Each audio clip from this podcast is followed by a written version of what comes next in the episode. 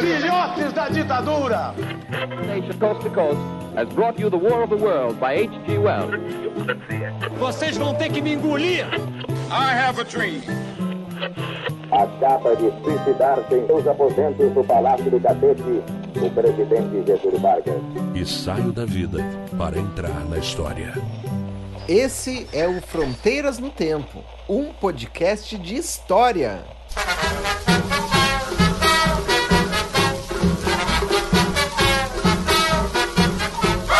Bota o retrato do velho outra vez, bota no mesmo lugar. Bota o retrato do velho outra vez, bota no mesmo lugar. O sorriso do velhinho faz a gente trabalhar. O sorriso do velhinho faz a gente trabalhar.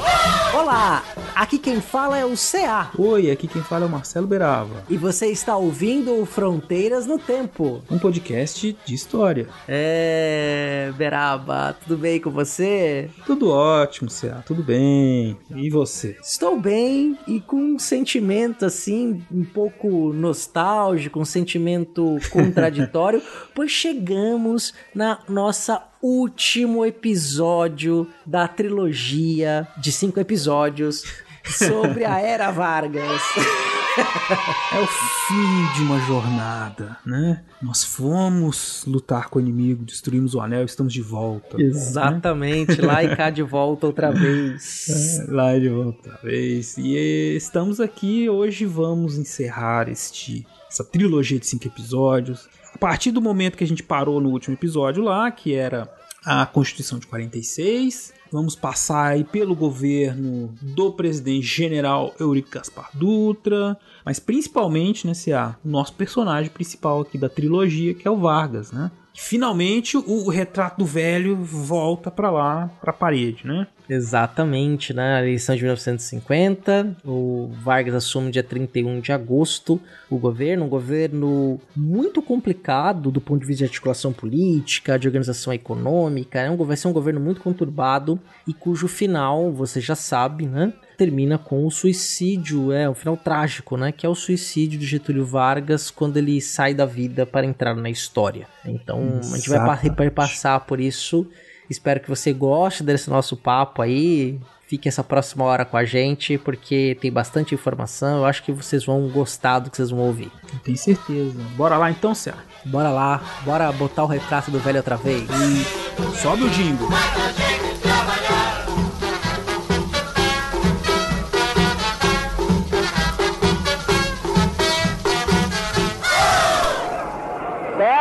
Trabalhadores do Brasil.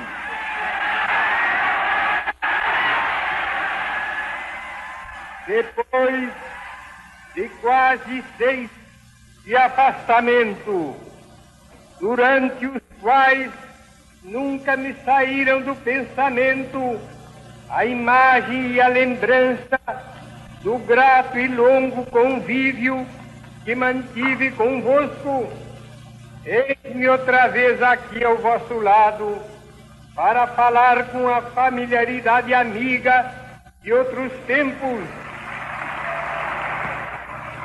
e para dizer que voltei a fim de defender os interesses mais legítimos do povo e promover as medidas indispensáveis ao bem-estar dos trabalhadores.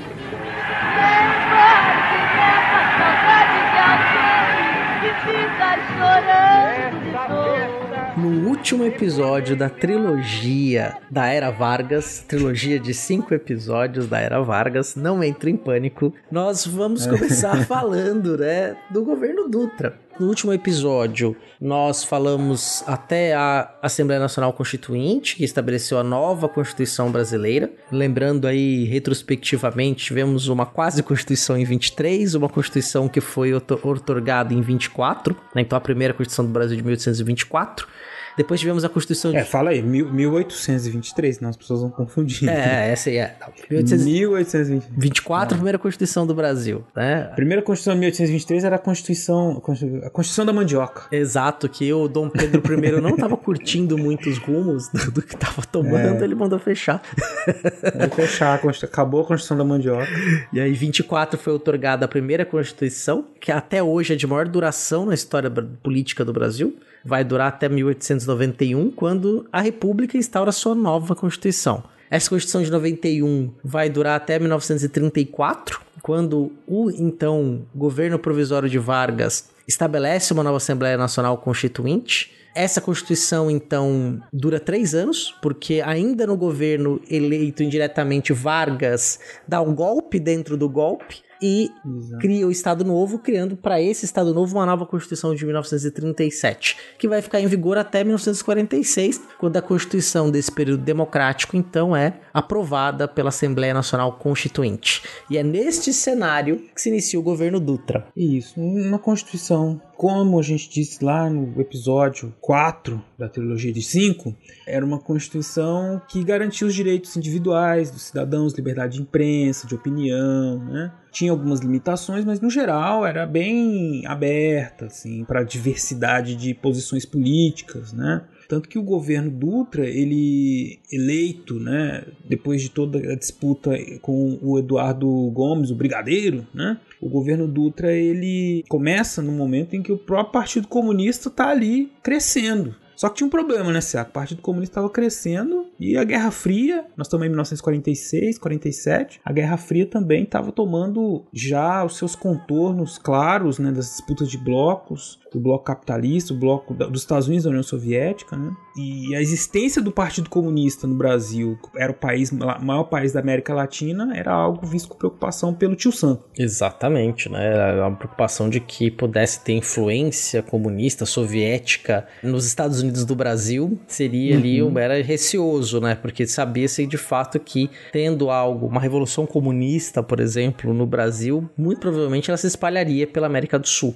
por conta da influência, né, que o Brasil provocaria em seus vizinhos. Teremos a Ursal, né, Beraba? É, a Ursal estaria aí, né? A Ursal, a Ursal nasceu como ideia aí, mas não vingou, porque o Dutra, ele, usando assim uma expressão popular, né? Ele resolveu lamber as botas do tio Sam, assim, com gosto. Se alinhou rapidamente aos Estados Unidos, né? Aquela coisa maravilhosa, assim. Continência para a bandeira dos Estados Unidos. Tô brincando, não sei se ele fez de verdade, mas ele era totalmente alinhado à política estadunidense, considerado aí por muito tempo o presidente brasileiro mais subserviente aos interesses estadunidenses de todos os tempos. Até pouco tempo atrás ele era o mais subserviente, né? Sim. O mais lambe-botas dos Estados Unidos. Mas isso já não é mais, ele não é mais o mais subserviente, né? É, tanto é que a, a expressão, né, alinhamento automático aos Estados Unidos surgiu nesse governo Dutra aí. Exato. Então ele. E aí, é lógico, primeiro alvo, comunista, né? A paranoia comunista nessa época já era muito presente. Era antes, né? Uhum. Desde os anos 30, desde a Revolução Russa. É, depois O Ocidente já estava assombrando um fantasma, né? O fantasma do comunismo. Sim, lembrando que tivemos então uma tentativa de golpe ali que foi conhecido como a intentona, que é um então nome pejorativo, liderada pelo Carlos Prestes em 35. E depois, né, sem fundamentação real, né, foi criado o relatório Cohen, no qual dizia-se que judeus comunistas iam dar um golpe do Brasil. E isso então foi uma das, um dos facilitadores, vamos dizer assim, dos facilitadores para a instauração do Estado Novo, quer dizer, para formar uma ditadura uma ditadura oficial, vamos dizer assim, né? Oficializada como um governo ditatorial, né? A partir do Estado Novo. Isso. Como eu disse, o Partido Comunista ele cresceu, tinha muito apoio, grande número de deputados, apoio em muitas classes. Né? Eu disse no último episódio, tinha vários famosos que eram do Partido Comunista. Né? Então, gente formadora de opinião, que estava assim, que aparecia cantores, artistas, né?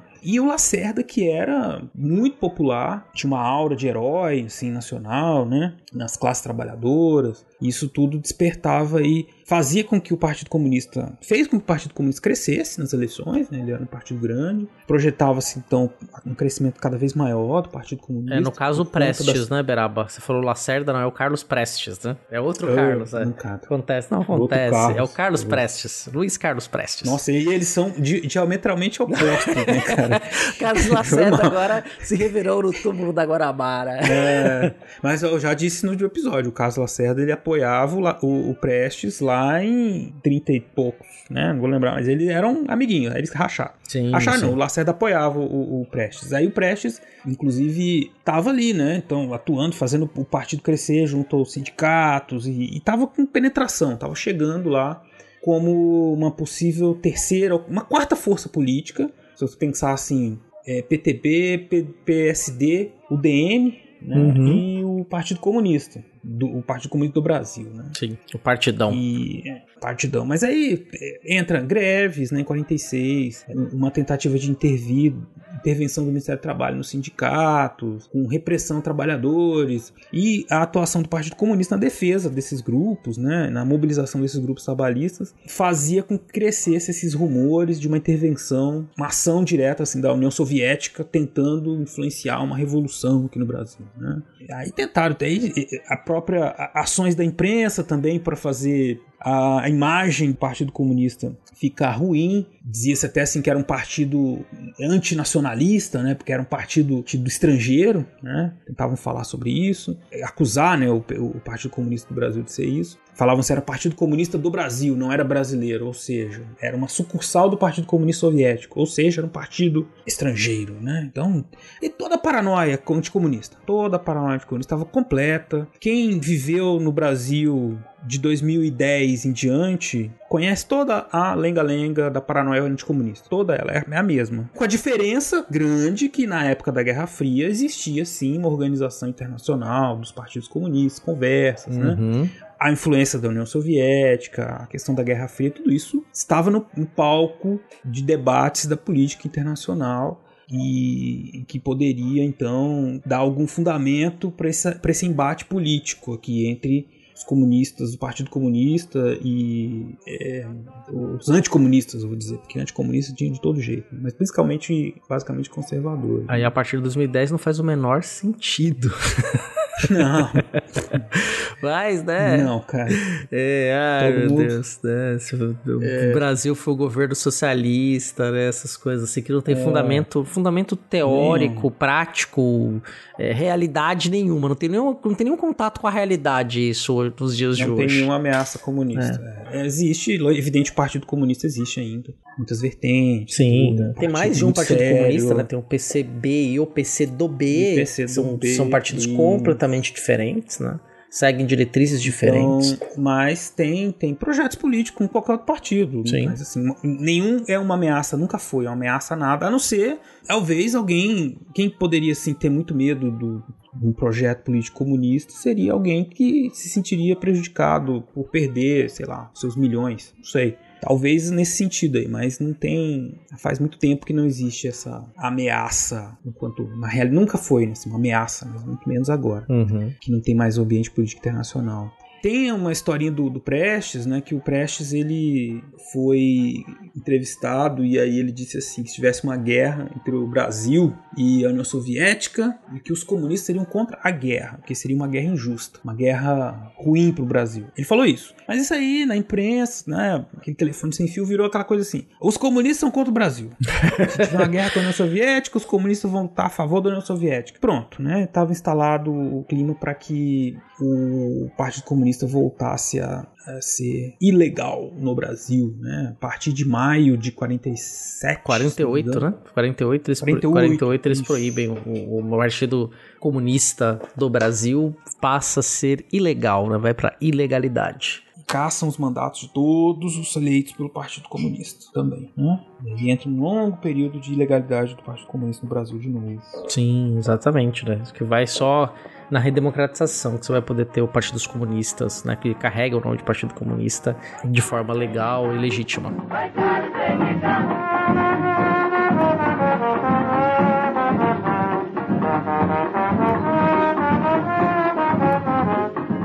Dutra, né? Aquele projeto dele de colocar o Brasil Acima de todos? Ou quer di- dizer, di- diante, não, é acima de, acima de todos, não. diante, né, ajoelhado assim aos Estados Unidos, abre todas as portas para importação, né? Importação de cacareco, né? sim, E aí começa uma, uma liberação geral de importações sobre a valorização do câmbio. É, inclusive essa abertura, né, e essa, essa importação de itens supérfluos, vamos dizer assim, sem muito. sem uma política muito clara, sem medir consequências ali de forma muito clara, basicamente destrói as reservas brasileiras, né? As reservas brasileiras em dólares, né, vão indo embora, elas vão liquefazendo, né? É, inclusive, o próprio Vargas, né, vai se levantar contra isso. Embora o Vargas tenha sido um senador muito discreto e muitas vezes ausente, muitas licenças, né? É, saia de licença direto, ele vai se posicionar contrário a esse tipo de política, né? Você tem uma, uma ala que começa a se posicionar muito contrário a esse tipo de ação e política econômica, e é a política econômica levada à frente pelo governo Dutra. Que vai gerando também uma crise econômica, né? com inflação, pouco desenvolvimento da indústria nacional, né? que levou o governo Dutra a buscar alternativas ainda em 48 também, com a criação do plano SALT, ficou muito conhecido, era o plano Saúde, Alimentação, Transporte e Energia, com previsão de investimentos públicos para fazer aumentar, então girar a economia nesses, nesses setores considerados fundamentais. Né? Uhum. Apesar da ideia ser boa, já era 48, o plano não deu certo, né? É, os investimentos dessa, nessas áreas elas exigem planejamento, muito tempo, né? Uhum. São projetos políticos de longo prazo. Né? Exatamente. E né? isso não aplacou a crise em 48. É, porque a, a política antes, anterior a nos dois primeiros anos de governo, foi uma política de não intervenção nenhuma do Estado na economia, né? Congelar salários para evitar a alta inflacionária, que vinha ali desde o Estado Novo, né? E abriu completamente a ação do capital estrangeiro, sem muito controle, né? Sem muita taxação, Sim. inclusive, né? E isso, então, quando tentou se voltar atrás ali no Salt, é, a vaca já estava bem atolada no brejo. É.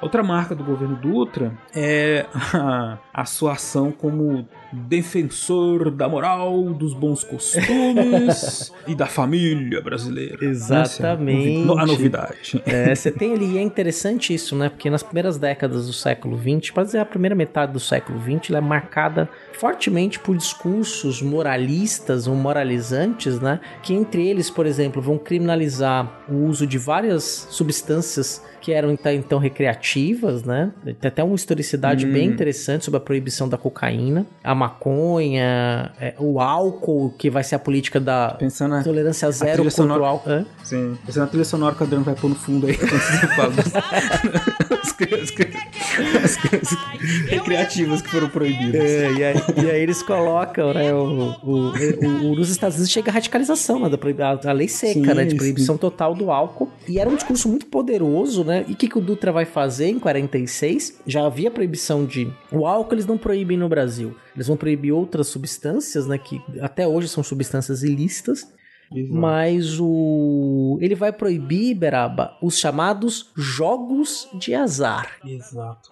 Então tinha aquela história lá com a mulher dele, a esposa dele, né? Dona Santinha, né? Rezava muito assim para que o Brasil fosse liberto das garras do demônio. Tô sendo irônico, tá, gente? É, mas sim, eles eram muito, muito religiosos, muito uhum. católicos, né? Tanto ele quanto. Enfim, e era um perfil deles, né? E aí eles um dos decretos dele. O decreto acabou com os cassinos, que seria então um antro de imoralidade, né? Mas que gerava turismo, 40 mil empregos, tinha alguns grandes cassinos no Brasil, cidades que giravam em torno do turismo gerado por esses cassinos. Foi uma das marcas aí do governo Dutra, o combate pela a defesa da moral, né? O que ele considerava a moral e os bons costumes do brasileiro, que culminou na destruição deste ramo, né? Dos jogos. Uhum. Que, na verdade, acabou passando tudo para clandestinidade, virou um crime organizado depois, né? Sim, exatamente. Então não adiantou, nada. não adiantou nada. Como aconteceu com as drogas. Sim. Convenhamos, né? Sim, exatamente. Então, saíram, saíram do uso recreativo para virar uma indústria paralela. Tá aí. E todo ano a gente dá parabéns às drogas, porque todo ano elas vencem a guerra às drogas. Todo ano. Sim. Que é impossível. É, enfim, esse é outro assunto. Mas tem. A gente tem, como disse, uma historicidade sobre isso muito interessante, que a gente deixa o link, tem umas discussões muito boas sendo feitas, com cada vez mais evidências né, de que tais medidas não surtiram o efeito desejado. Né? Ah, surtiram um efeito que é o aumento da população carcerária. Exatamente. Fecha parênteses, ah, voltando, voltando pro, para o voltando Dutra. pro assunto. É.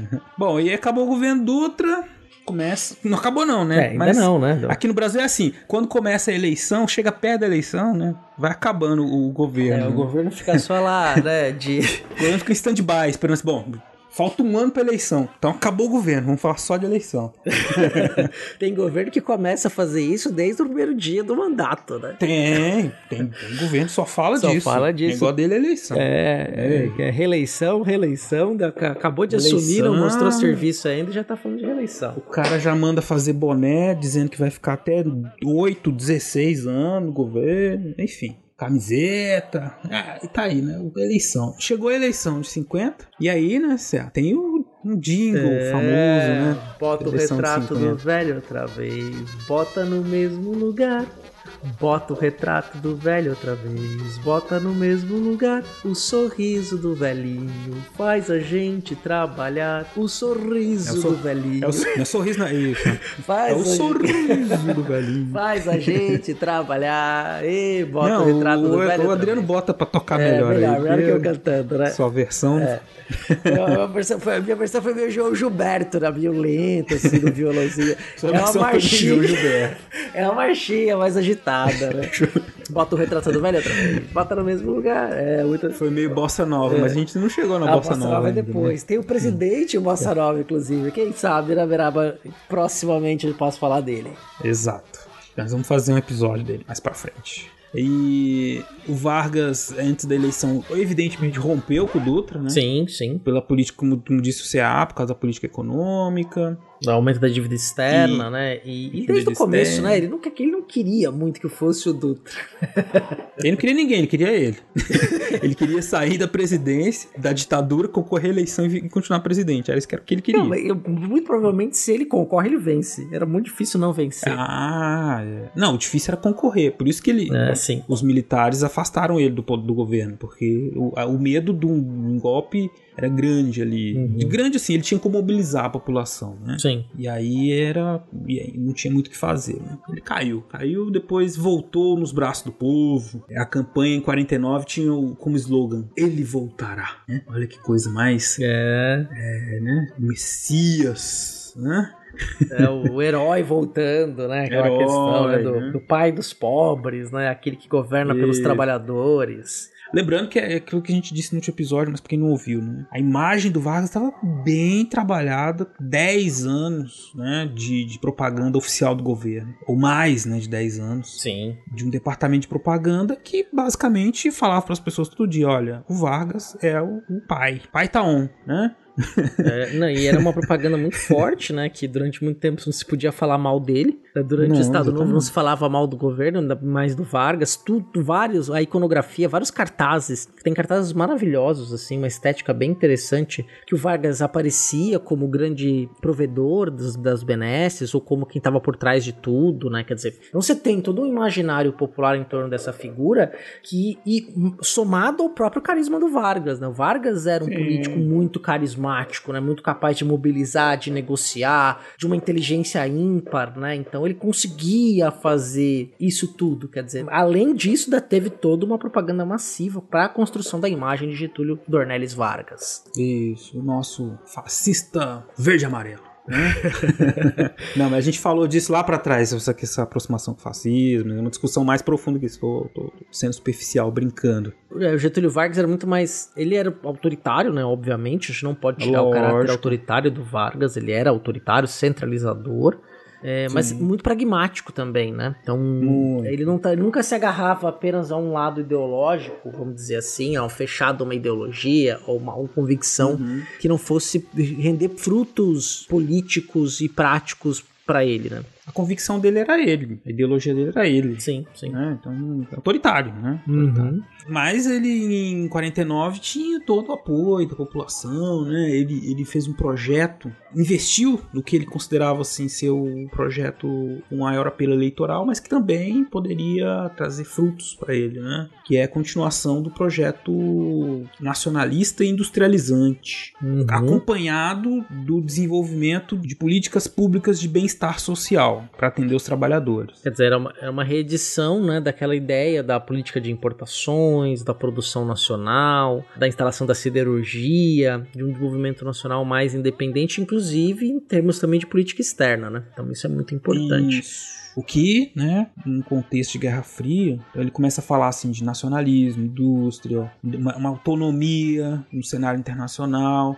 Ele vai ganhando inimigos. Ele não vai ter a simpatia dos comunistas, porque, evidente, simpatia total, né, pelo menos. Evidente, ele não é comunista, não se aliará ao bloco soviético nem ao bloco estadunidense. Então ele tá ali, é uma aposta arriscada, mas que conquista a simpatia de muita gente. Tem muitos grupos nosso que já desde os anos 30 estão advogando por essa ideia né, do desenvolvimento nacional autônomo, independência econômica, indústria de base. Então esse, esse grupo tá atrás do Vargas, né? Uhum. É um projeto que é maior que o Vargas, mas que ele foi encampado pelo Vargas, justamente porque ele foi o presidente nesse período em que esses grupos mais tiveram ativos, né? E aí ele virou o projeto dele, o projeto Vargas, Nacional Desenvolvimentista. Exatamente.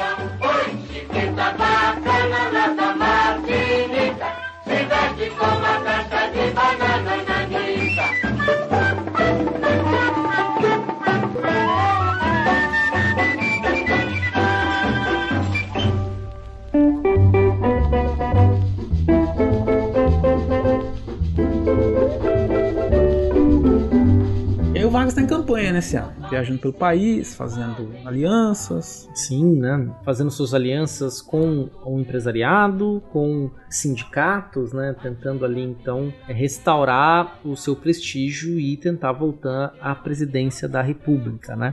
E aí com as marchinhas, as suas campanhas, o Vargas já mais idoso, né? Já um Vargas mais uhum. velho, né? 20 anos depois que ele assumiu o poder pela primeira vez com a Revolução barra golpe de 30. Então ele, ao migrar pelo Brasil, ele vai recosturando né, as suas alianças. Lembrando que o Vargas não sai do cenário político, né? ele sai da presidência da República, mas continua no, no, espaço político e consegue aliança com o segundo partido mais importante, que é o PSD, e em algumas regiões do Brasil ele consegue se unir até com rivais da UDN, que Isso. era políticos rivais a ele. Você pega, por exemplo, a família do Gilberto Freire, era uma família que tinha muito poder e que foi destituída em 1930, e outras famílias também próximas à família do Gilberto Freire, mas que a família Freire não necessariamente apoia o Vargas em 50, mas outros grupos políticos lá de Pernambuco vão apoiar o Vargas nessa campanha presidencial de 1950. Ele vai fazendo o que ele fazia melhor nessa negociação política, de acordo com a região. O Brasil é muito uhum. diferente, então uma região que ele tinha como fazer manter a aliança PTB, PSD, ele mantinha, outras ele buscava alternativa. É, é a coisa pragmática que, que você tinha falado aí mais uhum. cedo, né, cara? Então o negócio dele era ter a costura do poder. Inclusive, ele, apesar de ser o candidato do PTB, não se identificava diretamente com o PTB. Não era o candidato do PTB, era o Vargas, né? Uhum. Então ele, ele construiu assim: eu sou Vargas, eu sou o candidato. O partido é secundário. Uhum. Que é um problema. Na hora ali do frigir dos ovos, ele precisaria mais ter o, o partido na mão e ele não tinha. E um governo democrático você precisa da base do Congresso, né? Você precisa, precisa de um base. partido que vai te apoiar. Quer dizer, você não pode ter um partido para você simplesmente romper com ele, né? Embora, né, a gente tenha uma questão no Brasil que já não é de hoje, né? Porque é muito difícil você formar uma maioria no Congresso Nacional. Um, um país multipartidário, né? Que tem, né? Que é pluripartidário e que você tem ali realidades regionais muito distintas, né? Uma das outras e, e por conta dessa distinção regional, você também acaba construindo bases políticas muito variadas. Né? Mas é interessante porque tinha candidato do PSD. O PSD, ele é aliado do Vargas, mas ele, uhum. é um ali... Uhum. ele tinha um candidato fantoche, né? Vamos dizer. Um poste. Um poste. Eles lançaram, lançaram um candidato Cristiano Machado. E largaram ele lá, falaram assim, ó, você que lute, você é o candidato. Mas é. eles apoiavam Vargas, o grosso apoiava Vargas, né? Muito estranho isso, cara. Muito Vargas, né? Sim, exatamente. Ah, tá, a gente lançou um candidato aqui, mas a gente tá com você, né? Então aqui é só o... É, só pra constar, tá? Vamos ver se a gente consegue eleger os deputados aí e tal, mas tá, tamo junto, Vargas. Pois é, não tô dizendo que isso era a intenção do partido, não. Sim, não. sim. Com, com certeza eles tinham intenção, lança o candidato, tudo muito sério, mas o crescimento do apoio ao Vargas, né, e aquela coisa do PSD. O PSD era o partido de governo, né? Uhum. Se há governo, eu sou a favor. Esse era o PSD. Então, quando eles viram que o Vargas ia ganhar, eles correram pro lado do Vargas. É o centrão. Né? É, não, e, o próprio, e o próprio PSD nasce do varguismo, né? É, exatamente. Né? O centrão é sempre governo, né? Você tá lá. É sempre governo, cara. E assim, sem como. governo. Sem centrão não tem governo. Então é, os PSD era o centrão, então eles foram. Exatamente. e aí, bom, beleza, o Cristiano Machado. Mas o Cristiano Machado, no final das contas, teve até uma votação razoável, né? Outro uhum. candidato, o candidato da UDN, que era o O brigadeiro. brigadeiro, belo e solteiro. Brigadeiro, belo e solteiro, né? Ele já mais velho, mas tava lá, o brigadeiro Eduardo Gomes. Ele continuava com aquela habilidade dele maravilhosa, né? Com os trabalhadores, sem conseguir falar, né? Com os trabalhadores. Ele, ele chegou a, fazer uma proposta de acabar com o salário mínimo, porque isso onerava muito os empresários. Então, olha, eu fico falando isso assim ironicamente com essa voz, gente, porque assim, parece que a gente tá. Ouve essas histórias assim de tempos em tempos, né? E aí, então ele falava isso, né? Que, que era pra acabar com o salário mínimo. Pronto, aí ele deu um tiro no pé, né? Na campanha dele. Ele... Uma disputa contra o o Vargas, voto né? É, tá concorrendo com o Vargas. Você vai falar que vai fazer uma coisa contra os trabalhadores? Ele, Poxa vida. Faltou aí um marqueteiro político. né? Aí você não consegue ter adesão, né? Mesmo aqueles trabalhadores que pudessem não concordar com Vargas, que possam ter, por exemplo, Sim. ficar alijados de participação política, né? Dentro, por conta- causa dos sindicatos, que pudessem ser oposição dentro dos sindicatos, eles não iam votar num cara desse, né? Eles vão votar no, no, no Vargas. É lógico. Daí você perde base, né? Bom, mas aí o Vargas ganhou, né? 48% dos votos. Isso aí já em, janeiro de 31. O retrato do velho estava lá outra vez. Exatamente, com a sua faixa presidencial. Já o Getúlio Vargas de cachimbo, de charuto, né? Esse é o Vargas que fuma charuto, né? O Vargas mais velhinho, né? E Sim. começa então, no dia 31 de janeiro, que é considerado, você acha muitas vezes, foi o segundo governo Vargas, né? É chamado, né? Você para pra pensar que o Vargas ficou ininterruptamente de 1930 até 1945, né? O fato de ter mudado, o- ir para um governo constitucional, que ele foi eleito indiretamente em 34, depois o golpe desse governo dado por ele mesmo em 37, mas ele teve ininterruptamente, então ele teve um governo só de 30 a 45. Claro que esse governo, a partir de 37, foi um governo que ganhou viés autoritário de forma explícita, mas em, em 50 ele volta então nos braços do povo para iniciar o seu governo democrático, vamos dizer assim.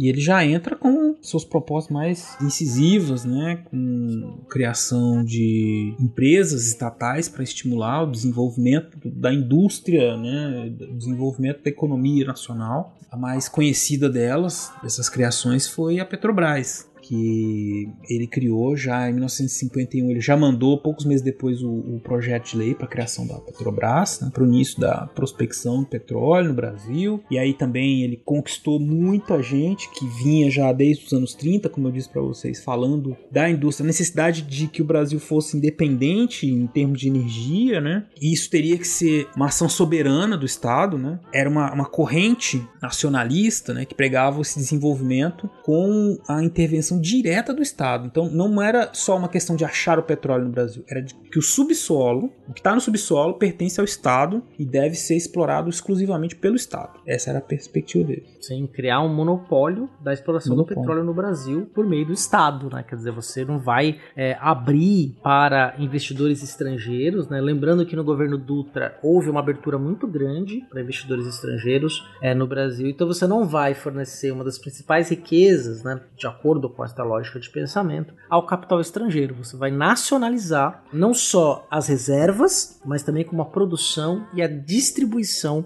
de combustíveis por meio do Estado, né? De uma empresa estatal. Então esses seriam os nacionalistas, né? Digamos. Nacional desenvolvimentistas. Os nacional desenvolvimentistas, e obviamente a gente vai falar um pouquinho mais disso, né? Vai gerar atrito, né? Mas o Vargas se elege com uma proposta nacional desenvolvimentista, de criar essa, por força do Estado, a ideia de um Estado como um, um forte agente de transformação econômica no Brasil. Tanto é também que ele vai criar o Banco Nacional de Desenvolvimento Econômico, o BNDE, que hoje é o BNDES, né? que era um Uhum. banco para investimento em estrutura, desenvolvimento econômico, que cumpre esse papel aí até os dias de hoje. Obviamente que com, em determinados momentos com mais protagonismo, outros com menos protagonismos, e aí vai ter uma política de governo que vai alterar. Mas esse órgão de Estado, o BNDE, depois BNDES, que entra o social, ele é criado com essa intenção. É criado nesse, nesse período Vargas. Que bom que não queria que eu tivesse um amor quando dois corações se amam. Então, nessa questão, né, que você tem ali uma campanha de governo que investia numa ideia de o Estado, você também tem uma oposição que defendia que não deveria haver monopólio nem atuação do Estado na exploração do petróleo e que isso deveria ser aberto para companhias estrangeiras, leia-se companhias americanas. Né? Basicamente, as grandes... Basicamente. Isso, isso, acontece na Colômbia, por exemplo, na década de 50, vai acontecer na Colômbia. Né? Uhum. Isso vai acontecer lá, as, as grandes empresas é, estadunidenses vão atuar diretamente na exploração do petróleo colombiano, gás natural, petróleo. Mas aqui no Brasil, cria-se então a campanha O Petróleo é Nosso.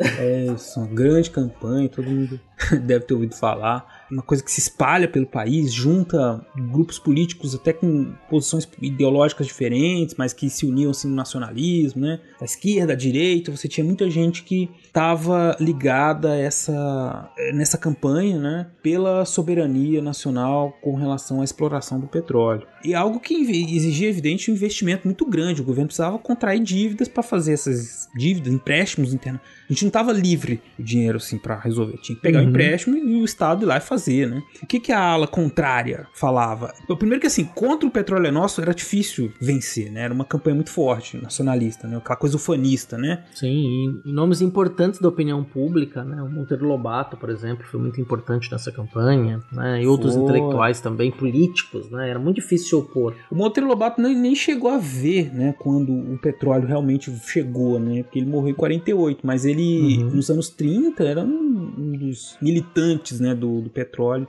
Eu até tenho uma história curiosa com isso, porque eu, esse livro do Posto de Visconde eu li, eu estava no oitavo ano, sétima série na época. E aí a gente saiu pela escola procurando petróleo, porque ensinava lá, o Visconde ensinava onde que podia ter petróleo, que não podia, né? Que Marcelo, pequeno nerd, coitado. Enfim.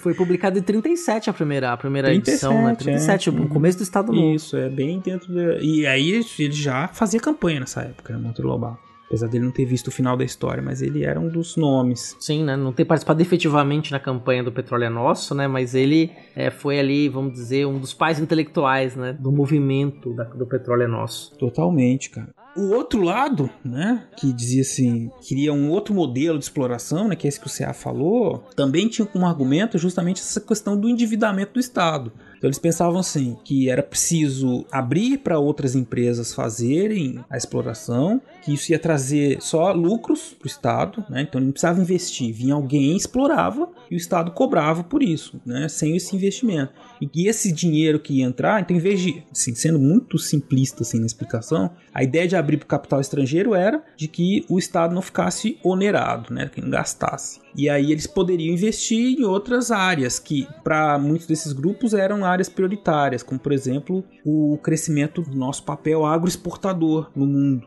Então, quer dizer, faz uma aliança com os grandes financistas, capital internacional, eles investem aqui na produção, exploração do petróleo, o dinheiro entra e nós continuamos sendo o celeiro do mundo. Essa era que era a outra proposta contrária à do Vargas, né? A nossa vocação agrícola do Brasil, né? Uma ideia muito forte. O Brasil, de fato, é um, uma das lideranças em termos de produção agrícola no mundo. Sim. É uma indústria muito hoje, né? No mundo de hoje, é uma indústria com muito refino tecnológico, né? Indústria agroindústria indústria brasileira, mas naquele momento, ali nos anos 50, o que está se discutindo ali, e aí isso era visto também como um caminho de desenvolvimento, né? era considerado país desenvolvido quais países? Aqueles que tinham indústria. Exato. Né? Então, no caminho para o desenvolvimento, e lembrando que o Brasil na década de 50, até a década de 70 ainda, na verdade, era um país rural. A maior parte das pessoas vivia no campo. E você tem um projeto que era um projeto de modernização do país, que era justamente o caminho pela industrialização. Mas não quer dizer que abandonaria-se o campo, abandonaria-se a tal da, da potência agrícola que seria o Brasil, mas que haveria necessidade de ter uma modernização econômica por meio da industrialização. E aí você tem que dominar dois setores, né? energia e siderurgia. Então você tem que produzir energia para você poder dar esse salto desenvolvimentista para levar o país a não mais depender das importações, da conseguir produzir, criar um mercado interno no Brasil, né? Então tudo isso estava em jogo. Isso não quer dizer que, vamos colocar assim, ideia de heróis e vilões, né? São projetos políticos, projetos de Brasil. O outro grupo tinha um projeto por Brasil. Pode concordar ou não com este projeto, mas havia um projeto, projeto nacional, que se opôs ao projeto Getúlio Vargas. Né? Dentro de uma democracia, os projetos vão para o embate, né? E aí você tem soluções que são adotadas nacionalmente, né? Antes não era assim, né? O Vargas simplesmente falava e a coisa ia. é, o Vargas ele tava tendo um problema sério, porque assim, ele tava num governo que ele, ele mandava e as pessoas demoravam pra obedecer, né? Ele não tava acostumado com isso. Aí ele falou assim: e agora, né? Como eu, o que eu faço? Porque tinha que negociar com o Congresso, e é aquilo que a gente falou. Ele foi com o PTB, mas foi sozinho. E aí o PTB foi cobrar uhum. a fatura, né? E aí, nós somos parte do governo, como é que vai funcionar? E ele, naquela coisa autocrática dele, né? E aí a, foi ficando difícil a situação para ele. Era um presidente que não estava acostumado com a democracia, né? um personagem autoritário. Sim, se vocês lembraram do, do, um dos episódios, até em cartilha dizia que a democracia estava nele na época do Estado Novo, porque ele era o representante legítimo do isso, povo. É. Por isso ele, é, ele era a democracia. É, eu sou a democracia, exatamente. Eu, era isso. Então é difícil para ele fazer essas negociações. Mas enfim, né? Tem toda uma discussão na história econômica sobre esses grupos. Eu, eu diria que são projetos de Brasis que a gente até hoje discute. Até hoje, que eu digo, quando a gente está gravando isso, mas é, todos os ouvintes eu consegui identificar, quem acompanha razoavelmente assim, os noticiários, os debates né, no, na mídia em geral, sabe que existe. Então, projetos diferentes para o Brasil. Né? Quão autônomos nós vamos ser assim com relação ao resto do mundo? Como vai ser a nossa relação com o resto do mundo? o que, que nós vamos produzir, o que, que nós vamos ganhar, né? O que que desses ganhos vão se reverter em benefícios para a maioria da população? Isso é uma questão chave também, né? Uhum. São questões que que vão e vêm a gente não consegue equacionar, né? Sempre tem um golpezinho aí no meio, né, Cia? a gente começa a tentar resolver, pá, golpe. Vê o golpezinho, né? Isso aí acontece, é. né? Conquistas sociais, né? Qualquer tipo de, de divisão disso, distribuição de riqueza. Ah, cara, é um problema. É um problema. Difícil. É, é, as cidades escravistas têm esse problema, né? ainda mais aqui é, no Brasil. Uma herança escravista difícil de apagar fica muito difícil distribuir riqueza, né? Quer dizer, para o ouvinte não, não, também não achar, né? Quer dizer, distribuir riqueza não significa expropriar os meios de produção, tá? Seu comunista. distribuir riqueza, no sentido a gente fala, deixei muito claro isso nos episódios sobre o período da ditadura civil militar, né? Que houve um aprofundamento do abismo social no Brasil. Né? O Brasil é importante que você entenda isso, ouvinte. O Brasil não é um país pobre. Né? O Brasil hoje não é um país pobre. O Brasil de Vargas não era um, país rico. Não, não. não era um país rico. Mas hoje o Brasil está longe de ser um país pobre. Nós somos uma, nós estamos entre as 20 maiores economias do mundo. Isso não é pouca é. coisa. Mas nós somos um dos países mais desiguais do mundo. Isso é um problema. Quer dizer, é, é terrível, muito dinheiro cara. concentrado na mão de pouca gente. E aí você não tem uma educação pública que permita a emancipação das pessoas, né? Uma autonomia desses indivíduos, que pessoas em cargo, em situações de trabalho diferentes tenham também uma vida digna consigam fazer todas as refeições do dia, consigam fazer suas viagens de lazer, quer dizer, várias coisas que podem ser proporcionadas dentro de um estado de um bem-estar social que não acontece por causa da desigualdade, né? Isso reverte em vários outros tipos de problemas sociais. Exato. Né? E você, ah, é um comunistinha safado, hein? Tô brincando. Não, né? Só, só a favor embaixo, justiça embaixo, social. Tô brincando. É, é isso aí. Tem que ter justiça social, não dá pra gente ter um país tão desigual como o nosso. Ainda mais que a gente que é professor, a gente vê as realidades, já atuamos em diversos tipos de instituição, públicas, privadas. É terrível, cara. A desigualdade tá presente ali, né, na situação. E é, se pensar na questão étnica, então, é um outro. A, pro, a problemática é muito maior. Vou recomendar, vou aproveitar que vou até recomendar, Beraba, eu assisti, terminei de assistir recentemente uma série da Amazon Prime. Uma das melhores coisas que eu vi esse ano, assim. A série chamada Dan, Eles, do Amazon Prime. É, é, muito bom, cara. Assim, ela, ela, fala muito de uma questão dos Estados Unidos, né? Mas assim, ela dá para trazer a reflexão para cá a partir da série. É fantástica, fantástica mesmo. Recomendo. Dan, eles. Vamos acabar esse episódio que eu vou assistir então. é Recomendo hoje. aí. Estamos é, tá, datando o episódio, né, de certa forma, quando a gente gravou, mas não tem problema. É pro stream. Se você tá ouvindo isso aqui daqui 10 anos, torça pra essa série estar tá disponível no catálogo ainda. Né? Talvez no é. YouTube é. esse episódio chegue só talvez em 2022, vai saber. A coisa tá bem atrasada por lá. Inclusive, Beraba, aproveitar que a gente fez uma brincadeira, deu uma pausa aqui e tal. Tem uma coisa que é interessante, né? A gente tem planos de expansão do Fronteiras, até para ter mais episódios dentro de um mês, uhum. entre outras coisas. E para isso acontecer, a gente gostaria de contar com o teu apoio, que você se tornasse nossa madrinha ou nosso padrinho dentro do nosso financiamento coletivo. E como é que faz para se tornar nossa madrinha ou nosso padrinho, Beraba? Muito fácil. Basta você ir no site padrim.com.br barra Fronteiras no Tempo. Lá vocês vão encontrar todas as categorias de apoio de 1 a 50 reais. Da mesma forma, se vocês procurarem a gente no PicPay, por Fronteiras no Tempo, também tem todas as categorias de apoio de 1 a 50 reais. Você pode no PicPay se tornar um assinante do Fronteiras do Tempo. E que outras formas, Cé? Se você quiser também, pode nos apoiar por meio do Pix, né? Fazer ali uma, um Pix programados para ser ali o nosso padrinho ou madrinha. E a nossa chave Pix é o nosso e-mail, que é fronteirasnotempo@gmail.com. Então vou repetir, fronteirasnotempo@gmail.com. Você faz um Pix, se transforma a nossa Pix madrinha, nosso Pix padrinho. Maravilha. E sigam a gente nas redes sociais, né? O Instagram com Fronteiras no Tempo, Twitter Fronte com Temudo no Tempo e o facebook.com barra Fronteiras no Tempo. Dá uma clicada lá, deixa um joinha, compartilha com seus amigos, enfim, ajude aí o nosso projeto de divulgação da história a crescer cada vez mais. Exatamente. Precisamos aí do seu apoio. Se você puder, tiver em condições, será muito bem-vinda ou bem-vindo. Venha fazer parte também do nosso grupo de padrinhos no WhatsApp. É uma das recompensas. Voz e fico desejando. Meus. Então, voltando, né, nós estamos falando da questão da política econômica, da política do petróleo, do Vargas, da necessidade de desse embate entre dois projetos diferentes, né? que culminou na vitória do Getúlio Vargas. É, o projeto uhum. de governo, o, o, movimento do petróleo nosso, sagra-se vitorioso. Tão vitorioso que funda-se então a Petrobras, que vai explorar, distribuir, refinar o petróleo no Brasil e vai ser aí hoje uma das maiores empresas do ramo. E que se mostrou, né? Apesar do Vargas não ter visto também, né? Ele morreu antes, visto assim o grande crescimento, a importância que a Petrobras teve para o desenvolvimento do país, né, é inegável que ela foi uma jogada muito importante na segunda metade do século XX para o desenvolvimento nacional, considerando aí todos os investimentos que foram feitos e as possibilidades que ela abriu para o país de maneira geral. Né. Mas, como eu disse, né, o Vargas não chegou a colher esses frutos porque investimento em indústria de base, infraestrutura, demora muito para ter efeito. Inclusive, esse é um dos problemas que se reclama muito da nossa cultura política, né? Que os nossos políticos em geral, eles têm pouco apreço por projetos de média e longa duração, né, Cé?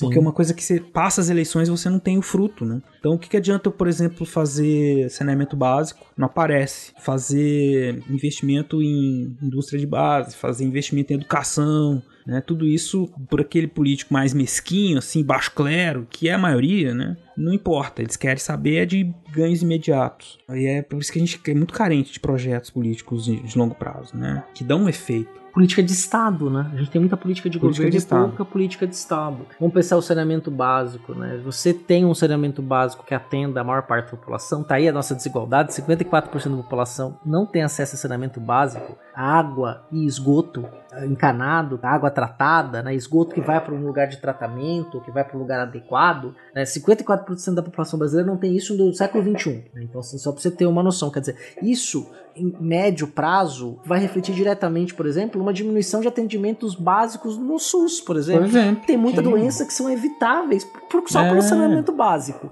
Você pode investir mais em cirurgias de alta complexidade, diminuir filas, ter um atendimento, uma qualificação melhor, porque esse dinheiro que você gasta para atender problemas que podem ser resolvidos com saneamento básico, você vai poder investir em outra coisa dentro da própria área de saúde. Exato. É, uma, é, é, é, é um mais um, né? É básico, né? Parece assim, uma grande de coisa genial que você tá falando aqui, né? Mas não é, é básico, é por isso que é saneamento básico, enfim. E aí, né, o Vargas não colhia frutos, tá? Ele teve uma ideia que foi muito genial pro século XX, né, pro brasileiro, que é a Petrobras, indústria de base e tudo. Mas ele não colheu os frutos e ele viveu em crise, né? 52, 53, muita crise, uma atrás da outra. Crise econômica, né, com aumento das dívidas. E aí entra questões de política internacional também, com os Estados Unidos voltando a sua atenção para a Ásia, para locais que a União Soviética estava crescendo. E aí o Brasil endividado, com dívidas sendo cobradas, inflação. Sim. E era um período, viu, Beraba, pós Bretton hum. Woods de 44, e o que gerou também no, no, mundo uma escassez de dólar, né? Então você não tinha tanto capital circulando no mundo assim, né? Você tem outras questões, né? Então, pois é, e o Vargas então não tinha muito o que fazer e viveu um período de graves crises, né? Com greves cada vez maiores. Sim, também, por exemplo, uma questão, né, um problema que vem no governo Dutra e que não é resolvido no governo Vargas é a inflação, né? Em 51, 52 a inflação continua subindo 13, 14% ao ano e você não consegue resolver isso, né? Quando você tem um PIB que cresce em 51, 52 em torno de 4,9, 7,3%, a inflação está em 12, né? quer dizer, ela come todo esse crescimento do PIB, né? Uhum. E aí uhum. isso vai gerar uma série de problemas, como por exemplo, uma crise entre trabalhadores, né? Você começa começa a ter movimentos que querem fazer greve. Lembrando que no fim do Estado Novo, os movimentos trabalhistas se desassociam da tutela do governo. Eles passam Exato. a ser movimentos mais livres, porque eles não estão mais tutelados ou organizados pelo próprio Estado, como era durante o Estado Novo. Eles meio que colocam Vargas na parede, ele não esperava, né? Digamos, porque ah, tem o apoio dos trabalhadores. E o apoio em 53 ele já percebe que não é um apoio incondicional. Né? Os trabalhadores uhum. querem salário, querem condições de vida, né? e tem greves. 60 mil, 300 mil, especialmente em São Paulo. E com o início de uma organização intersindical, coisa que até então a gente não tinha. Né? Caminhava-se para a formação de uma, de uma central de sindicatos. Né? Que organizariam diversos movimentos a favor dos trabalhadores nesse ano de 53 trabalhadores portuários vão ser um dos primeiros a tentar esse tipo de organização, né? Você vai ter greves simultâneas uhum. em portos, né? Quando começam movimentos de greve, greves simultâneas em grandes portos brasileiros, por exemplo, Belém, que é o grande porto do norte, Rio de Janeiro e Santos. Então você vai ter uhum. movimentos articulados de trabalhadores nesses portos, são portos fundamentais, né? É, na economia brasileira. E aí você vê, né? O, os trabalhadores estão se organizando, crise econômica. O Vargas vai fazer suas jogadas. E a principal jogada dele foi convocar o reserva, o Júnior, o seu.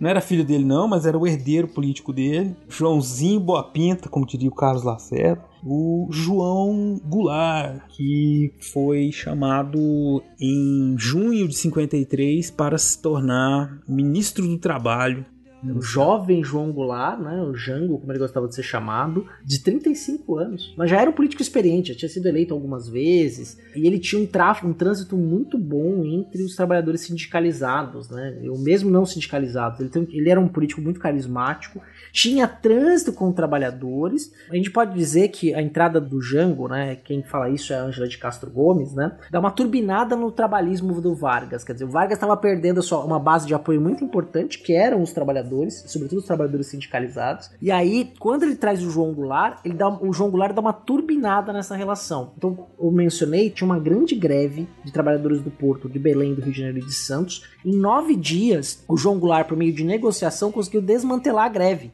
já como mostra de que ele teria ali um sucesso muito importante dentro dessa relação. E o João Goulart vem no momento de reformulação ministerial do governo Vargas, né? O governo Vargas começa ali com o ministério e é muito comum acontecer reformas ministeriais no decorrer do governo. Nossa história recente a gente vê isso de forma muito natural. Talvez na década de 20 a gente está tendo meio diferente essa questão, mas em épocas normais, reformas ministeriais não eram assim um absurdo completo, é. né?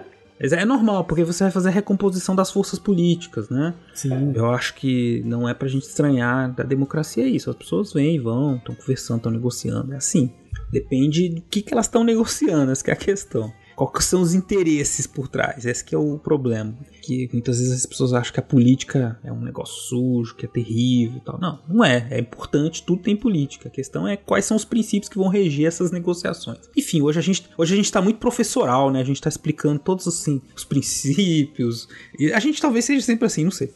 e porque tem que ter projeto político, tá, mas tá legal, é isso aí, é importante. É, eu acho que é... já tá acostumado também. É, né, a gente tá aqui num, né, falando desse. Afinal, é uma trilogia em cinco episódios. É, né, lógico, né? Que Quem já tá aqui tempo. ouvindo, por exemplo, e maratonando, já tá assim, pô, sensacional. Enfim.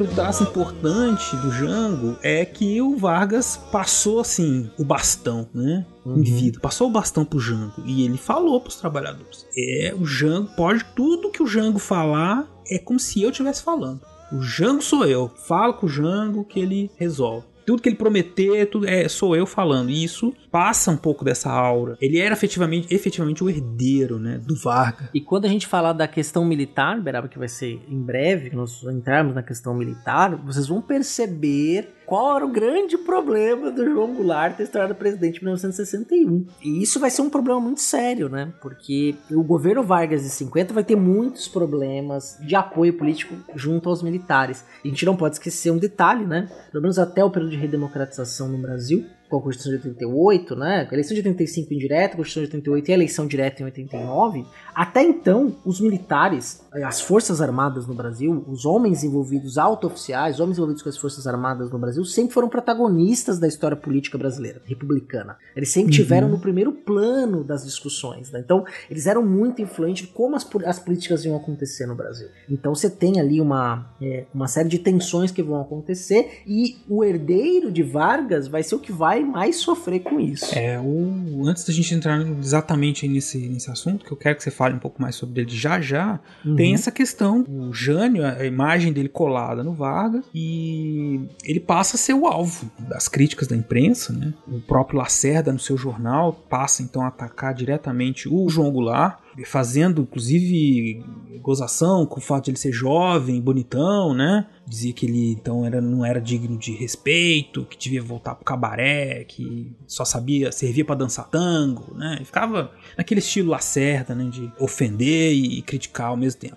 E enfim, né? O, o- o João Goulart ele estava então no centro de um, de um furacão, né? Mas com problemas para, mesmo com toda a sua habilidade, organizar os trabalhadores e impedir as greves. Ele não conseguiu impedir as greves todas, né? Sim. E a crise vindo. E aí ele veio com a proposta, né? Uma proposta que gerou uma grande polêmica e muitas críticas, que foi a proposta de dobrar o salário mínimo. A proposta de dobrar o salário mínimo do dia para noite, por decreto. Lembrando que o salário mínimo estava em estado de congelamento, né? Os ganhos reais salário mínimo ali até então no governo Vargas, os dois primeiros anos do governo Vargas foram muito pequenos. Basicamente não teve ganho real, né? Porque o crescimento do PIB era pequeno, muita inflação. E aí o, o João Goulart, né? Vem e joga essa. Teve até greve, né, Beraba, que a gente acabou não mencionando. Greve de 300 mil, né? Que foi Sim. coordenada pelos sindicatos de São Paulo, indústria têxtil, metalúrgicos, gráficos, vidraceiros, marceneiros, né? Uma greve imensa, né? E que representava também o descontentamento popular, não só com uma questão de política, mas também com o dia a dia da vida, né? Com a inflação, as crises econômicas acontecendo. né? comprar comida, é, custo de vida, né? Tava muito ruim isso. Mas Beraba, quando o João Goulart vem com essa proposta, ela é bem recebida pelas pessoas? Ah. Vamos dobrar o salário, vamos dobrar a meta?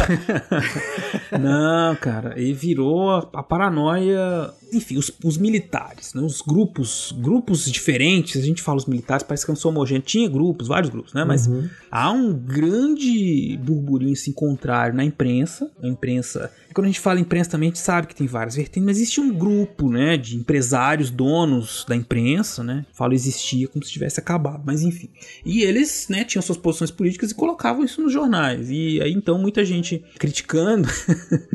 João Goulart vai criar uma república sindicalista nesse país, que é um absurdo. É o Vargas, né? O. Vargas vai criar a República Sindicalista. Né? Isso, é, com essa proposta do Vargas. Não podia de jeito nenhum, e aí veio os militares especialmente 42 coronéis e 39 tenentes coronéis, fizeram uma carta, né? Carta de repúdio. De repúdio, né? Mas, É, de mas uma ameaça, né? Militar, militar tem arma, tem tudo. Eles não têm, assim, carta de repúdio, eles é ameaça, né? Era, o Sim, o tom era de sedição, de insubordinação ao governo. Inclusive, golpista. Inclusive, vários das pessoas que assinaram essa carta estavam no grupo dos golpistas que atuaram em 1964. Então, eles eram já, desde essa época. Inclusive, um dos redatores foi o Goberido Couto Silva, um dos Sim, personagens principais. Figura, essa figura fundamental para entender o Brasil dos militares, né? Do- da ditadura civil militar de da 64 ditadura a civil 35. militar. É, então a gente tá em 53, 10 anos antes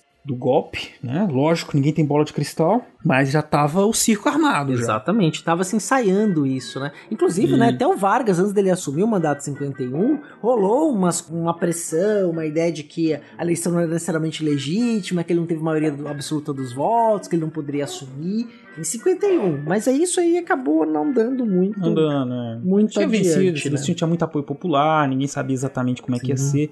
Nesse momento, 53, a imagem dele já tá um pouco corroída pela crise, pela falta de articulação política no Congresso, né? Então ele não tinha mais aquele, ele não tinha um, um grupo lá, né, que, que atuasse, então ele tinha muita dificuldade para aprovar as suas medidas, né, de contenção da crise. E aí no meio dessa crise militar, né, essa ameaça de insurreição, se fosse levado a cabo o aumento do salário mínimo, Vargas achou a solução tradicional dele. né? Ele demitiu o João Goulart e demitiu o comandante do exército. E aí depois ele dobrou a aposta. Que ele fez o quê? Ele foi falar aos trabalhadores e disse abre aspas. Não, ele ele foi antes de falar ele foi aumentou o salário mínimo e foi falar com os trabalhadores. Disse assim: como cidadãos, a vossa vontade pesará nas urnas. Como classe, podeis imprimir o vosso sufrágio à força decisória do número. Constituís a maioria. Hoje estáis no governo. Amanhã sereis o governo.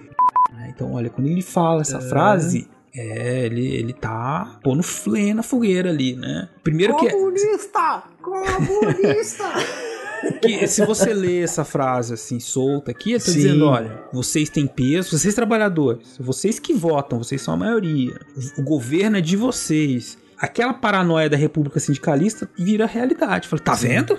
Olha aí, ó. E aí, Vargas- quer dizer, ninguém necessariamente falava que o Vargas era um golpe comunista, né? Mas sim que ele talvez Não. pudesse instaurar uma ditadura baseada na sua política de sindicatos. Né? Também com os sindicatos dando é, base popular para esse governo. né? Exatamente. Então já tinha aí o tempero, né? Pra atiçar mais ainda o- as disputas com a oposição. E assim, só para você ter uma ideia, a gente tá falando dessa crise, né? Mas vai deixar a indicação de uns textos no post que vão tratar essa questão econômica de forma muito mais detalhada, né? Você tem uma questão que é o déficit público, a questão cambial, a própria atuação dos outros ministros como Oswaldo Aranha, política de importação, de tentativa de superação da inflação, de crescimento sem gerar mais inflação. Quer dizer, você tem todo uma, um contexto político brasileiro. Tem um livro que eu gosto bastante, vou até falar dele aqui, que é o Economia Brasileira Contemporânea, foi organizado pelo Fábio Giambiadi, o André Vilela e outros, né? Ah, a a Lavínia Barros de Castro e a Jennifer Herman, são quatro autores que escrevem os textos, né?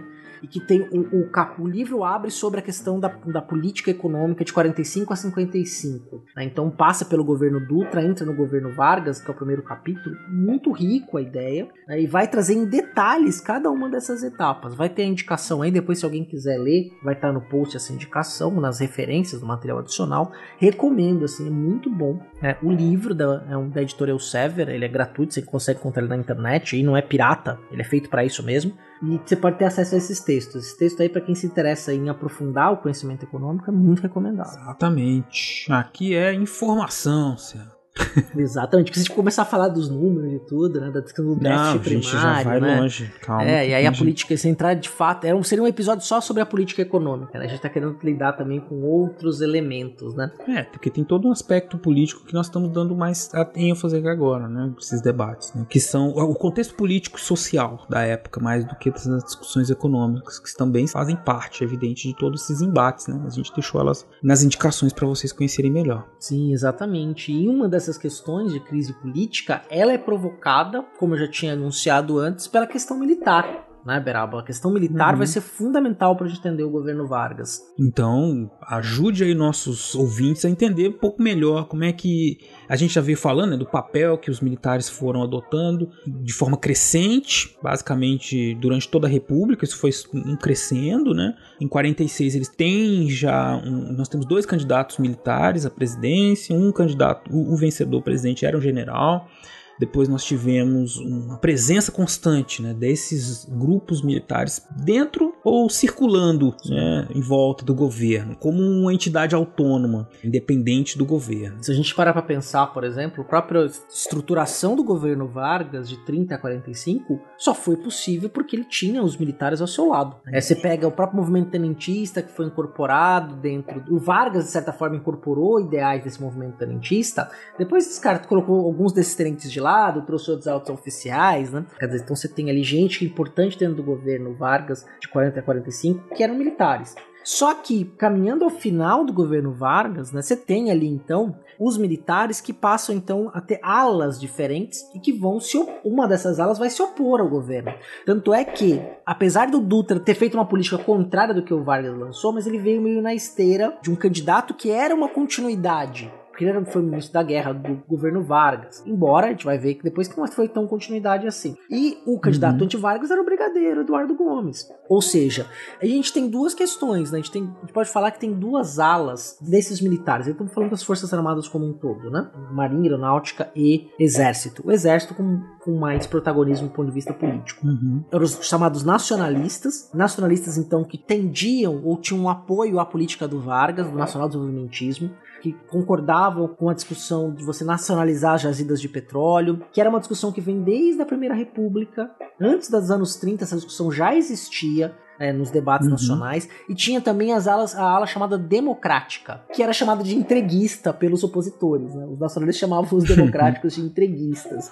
O primeiro embate entre essas duas alas envolveu a Guerra da Coreia, que aconteceu entre 1950 e 53. Os nacionalistas defendiam que, olha, o Brasil tem que ficar neutro, não deve entrar nessa discussão. E também havia uma perspectiva, do ponto de vista econômico, de que a Guerra das Coreias pudesse gerar algum certo tipo de benefício ou investimento de capital para exportação de alimentos, ou até mesmo a preocupação desse conflito escalar e virar mundial. Então você tinha os nacionalistas que tendiam ali, concordavam com Vargas nesse momento, que não vamos intervir, não vamos entrar nessa guerra, a gente vai ficar neutro. E os democráticos diziam que o Brasil deveria se alinhar automaticamente aos Estados Unidos nessa guerra, para lutar contra os comunistas. Acontece que você tem uma instituição no Brasil, que hoje é uma instituição importante, mas longe do que ela já foi, que é o Clube Militar. né? O Clube Militar ele era um lugar onde as discussões políticas dos militares eram resolvidas ou eram colocadas como a proposição política passava pelo clube militar, para ficar mais claro. Então, a ala dos nacionalistas foi derrotada pela chapa, eram duas chapas que estavam concorrendo à direção do clube militar. A ala dos nossos chamados nacionalistas contra a Cruzada Democrática. Então, a Cruzada Democrática vence essas eleições internas com 65% dos votos. E essa ala da Cruzada Democrática, ela foi o tempo todo oposição ao Vargas. Então você tem um problema de substituição de, de comandante de forças armadas. Essa questão vai ser muito importante para a gente entender, inclusive, o desfecho do governo Vargas. Então, durante esses quatro anos de governo, quatro anos incompletos de governo Vargas, a pressão exercida pelos militares, inclusive de oposição a políticas econômicas ou mesmo política externa do Vargas, foi muito forte. Especialmente a pressão contra o João Goulart. O João Goulart cai, ele é demitido por conta de pressão, como o Beraba muito bem colocou, dos militares Exato. que pertenciam a essa ala que defendia o quê? Uma abertura do capital,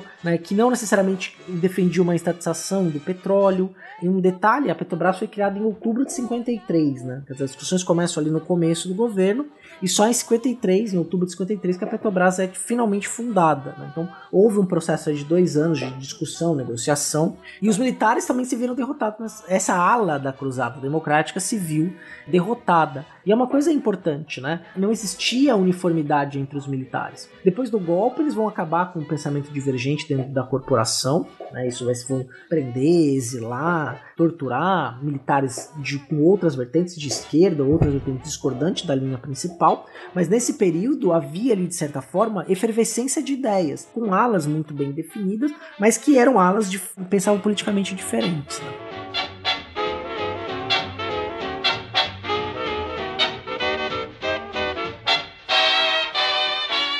Então vocês entendem, esse contexto perfeito, né, que o, que o CA fez aí agora. A gente fala de muitos personagens, né, e, e, acho que é importante fazer essa. No caso dos militares, essa explicação do CA cabe. É muito importante pra gente ver que um desses personagens que a gente tá sempre falando aqui, muito tempo, os militares, nesse momento eles têm essas divergências, eles têm essas características que vão explicar, vão ajudar a gente a entender os movimentos que eles vão tomar. E aí também é interessante que a gente vê a importância da escolha, né, numa escolha político-ideológica de um projeto para o país, né? Uhum. Da parte de cada um desses agentes, do Vargas e seus apoiadores, dos políticos conservadores de, de direita, os mais progressistas, os militares também com suas vertentes, enfim, tá todo mundo tem um projeto e mede, planeja a partir desses, negocia a partir desses projetos, né?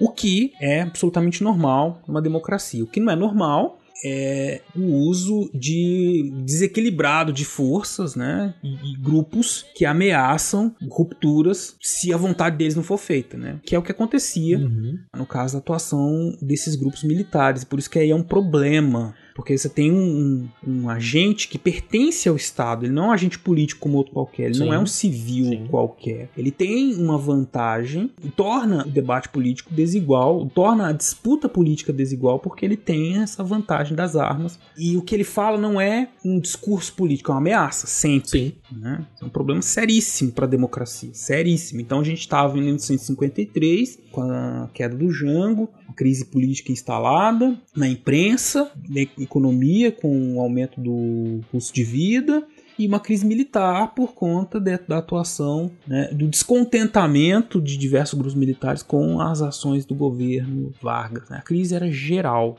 E Vargas tem um ano terrível, né, 1954, com muitos problemas derivados aí dessa série de crises. Exatamente, né? É um, é um período muito complicado, né? Que você tem lá demissão de ministro, discussão pública na imprensa, tanto a favor como contrária de oposição ao Vargas, era muito poderosa, né? Era uma coisa que estava fervendo. Né? E aí, que é o típico de democracias, né? Você tem discussões muito acaloradas também na imprensa. Só que, Beraba, uhum. acho que o, em 54, ele estava até sério com esse nome, né? Agosto foi, podemos dizer, um mês decisivo pro fim, né? O fim do governo Vargas, agosto de 54, Isso. vai ser onde esses diversos pavis que estavam queimando de vindo de várias direções se encontram com a bomba do catete e explode tudo né? E aí a coisa vai para um fim trágico do governo. Eu só queria assim detalhar um pouco mais para os ouvintes que é o outro braço, né, da crise, que é esse uhum. que estava aparecendo na imprensa todo dia, né? O Carlos Lacerda falando, denunciando a corrupção do governo todos os dias. Sim. Denúncias com fundamento, denúncias sem fundamento. A imagem do Vargas foi sendo desgastada nos apoios que ele tinha, principalmente na classe média urbana, ele foi perdendo esse apoio por conta de se ligar a essas, essas denúncias de corrupção. Uma delas que ficou muito famosa é a do jornal Última Hora. É um, um jornal que a gente sabe, foi criado junto com, o apoio do Vargas, né? Um jornal que servia como quase como um meio de comunicação oficial do governo e era um jornal de apoio do governo e que pela proximidade com o governo conseguiu empréstimos, né? Então tinha algumas relações de favorecimento, né, do governo para o crescimento desse jornal. E um jornal que fez muito sucesso, e assustou muito os barões da mídia, né? Ele vinha com uma proposta moderna, de visual moderno. Isso. Inclusive, é só, só um detalhe, né? 54, inclusive, é o ano de que o jornalismo vira curso superior no Brasil. Passa a ter um curso de jornalismo no Brasil, né? Interessante isso. E vem muito, e a criação do curso de jornalismo no, no Brasil, ele vem da inspiração do que era o jornalismo nos Estados Unidos, né? Da, trazer ele para dentro da academia, vamos dizer assim, como formação universitária. Então é um ano, inclusive, que vai ter ali o primeiro curso de jornalismo instalado no Brasil. Um detalhe interessante que muda também a característica da imprensa né, a partir desse período. A imprensa tinha um papel importantíssimo aí, né? Então, uhum. a ação do, do, principalmente do Carlos Lacerda, né? Que é um dos personagens principais da oposição na imprensa, jornalista, era isso, de desestabilização do governo por meio da imprensa. A denúncia todo dia. O Vargas era o capeta na terra, né? Então já chegamos aí nesse período de 54 com uma situação muito delicada Vargas e aí vem um atentado né, que acabou desencadeando uma série de outros, outras crises em agosto, né?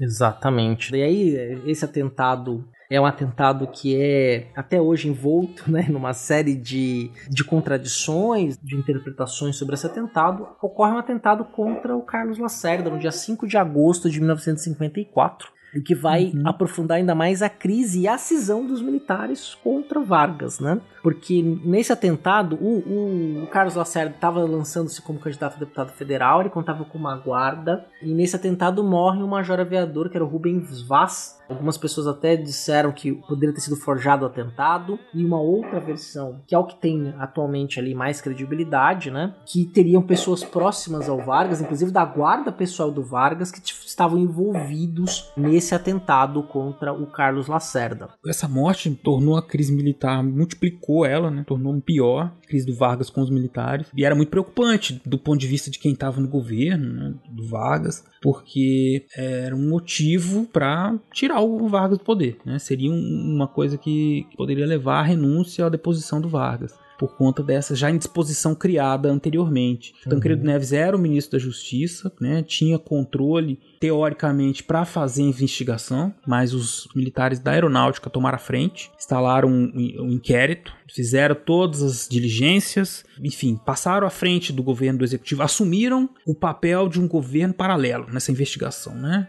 Uhum. E ficou conhecido como a República do Galeão, porque eles conduziram as investigações, faziam todas as, as oitivas, né, como diz, né, as tomadas de depoimentos. Não foi difícil rastrear, investigar, né, quem que tinha sido um crime encomendado, a tentativa de assassinato Lacerda, e rastrear o mandante até o Palácio do Catete, que era o palácio presidencial na figura do Gregório Fortunato, né, que era o chefe da guarda pessoal de Vargas, que depois que surgiu essa denúncia de que ele teria sido mandante, logo depois, junto a isso, veio uma publicação de uma série de documentos que comprovavam atos de corrupção do Gregório, junto ali do presidente, nada assim diretamente ligado ao Vargas. O Vargas em nenhum momento foi ligado diretamente como mandante do crime, apesar do uhum. Lacerda, Lacerda ficar o tempo inteiro martelando isso, que ele que era o mandante. Né? Foi apontado como mandante o Gregório. Independente de se ter batido o martelo, com certeza que foi ele, a imagem dele foi ligada a essa questão de, da corrupção próxima ao presidente. Então a, a crise atingiu níveis estratosféricos. Era impossível Vargas sair dessa agora, por mais que ele pudesse alegar que não teve nada a ver com o atentado. E aí não tinha mais o que fazer, né? Como a gente disse para vocês, existia já todo um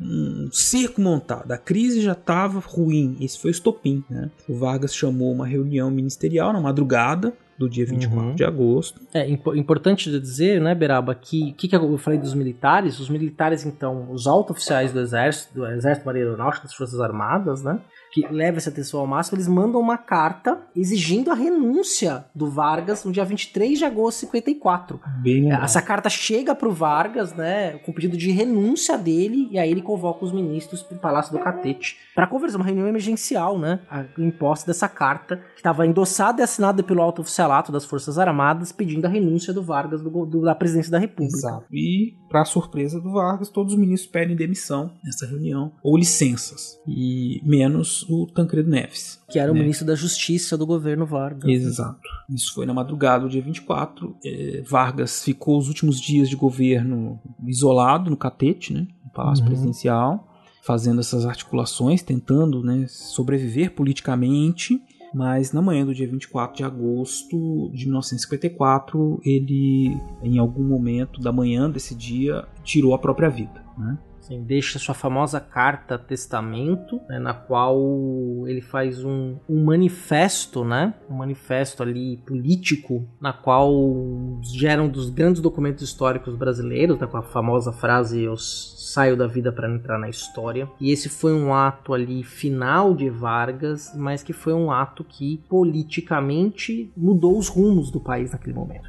E isso gera uma reação, né? Eu vou adiantar uma coisa, né? Porque isso é meio, quase já um consenso entre os historiadores, analistas políticos e cientistas políticos também, de que o ato de Vargas adia por 10 anos o golpe militar e causa uma comoção imensa nas ruas. Beraba, fala um pouquinho pro nosso ouvinte da consequência imediata do suicídio de Getúlio Vargas. Aconteceu quase que imediatamente uma grande comoção com a população. A população tomou as ruas do, da capital federal. Grandes massas né, correram. Você tinha gente desesperada, chorando, né? E logo depois né, do anúncio do suicídio, nós tivemos uma série de ataques, né? E o povo foi enfurecido a atacar os inimigos do Getúlio. Então, eles atacaram uma empresa de petróleo estrangeira, atacaram jornais que eram inimigos do Vargas. Enfim, a questão toda foi essa de ir para cima de quem eles sabiam que eram os inimigos do Vargas. Inclusive tentaram pegar o Carlos Lacerda, que foi resgatado pelos militares, né? Levado para um navio fora do Rio de Janeiro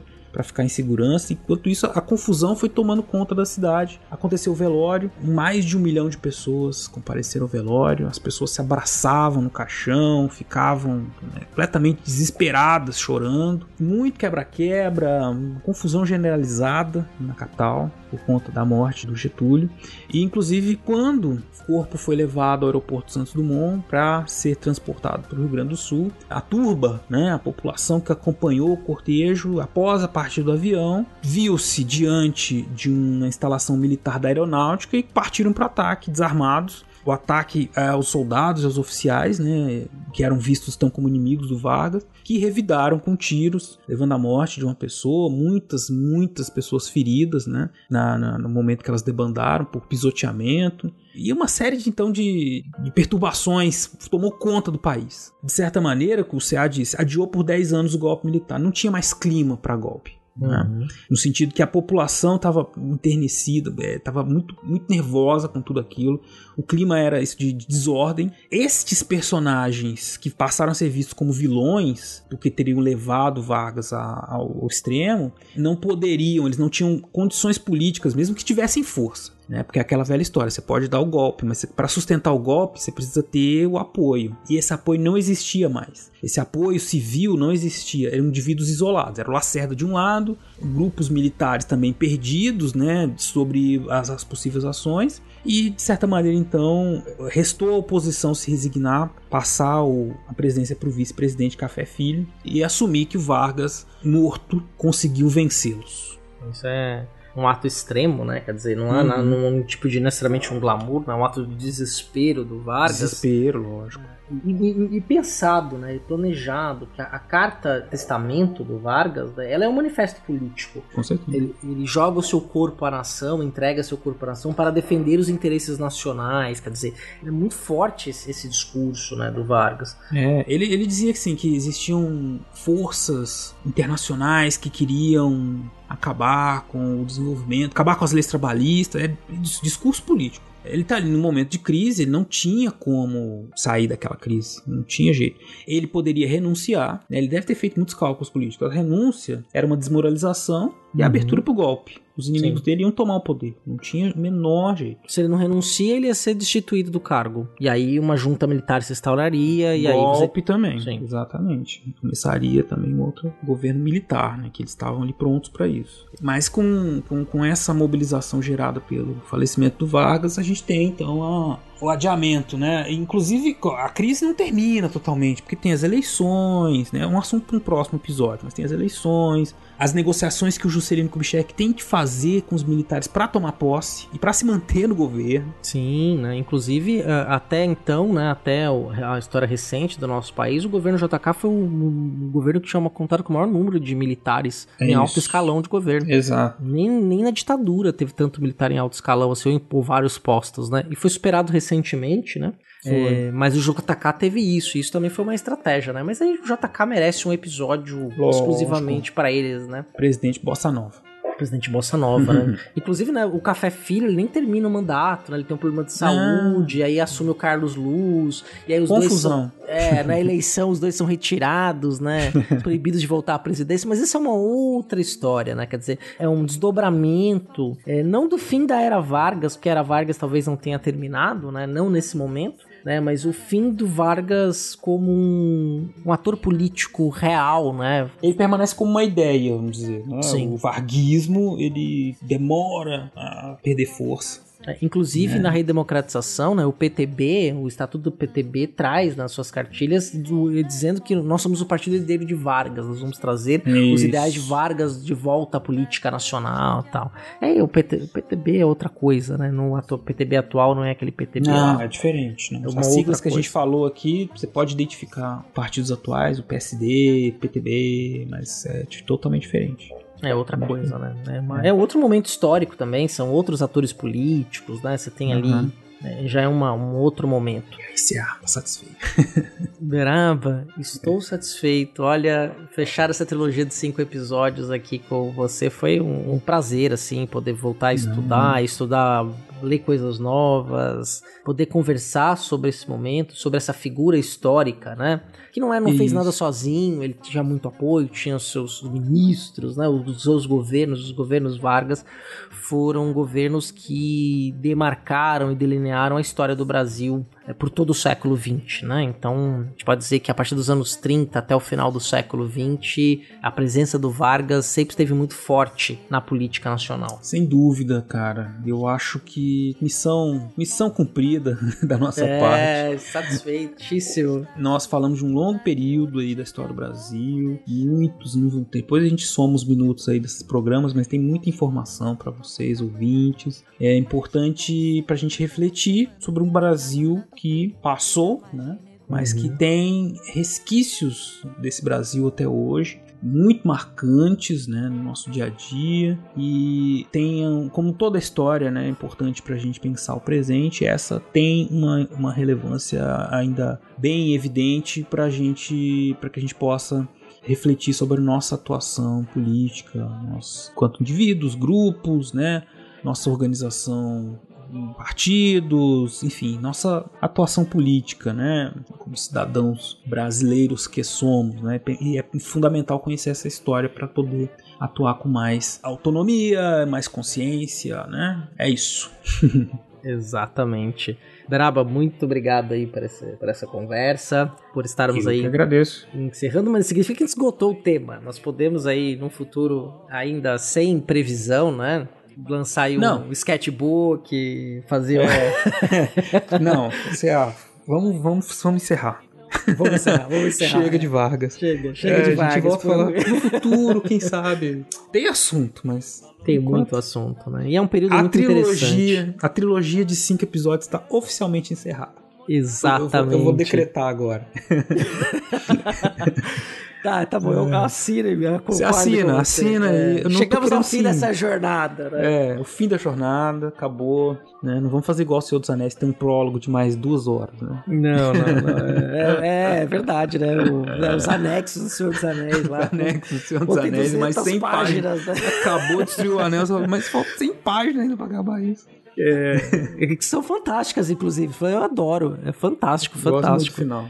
É, Os desdobramentos, né, o que É vai um pouco anticlímax, mas é bom. Muito bom. Sim, sim, sim. Enfim, outro assunto. E vamos lá então, CA. Vamos lá Pra pro, próxima. pro próximo. Não se esqueça que tem, logo depois que a gente terminar aqui, tem Recordar é Viver. Então, muito obrigado você que ficou até aqui. Um grande beijo e até a próxima. Até a próxima, pessoal.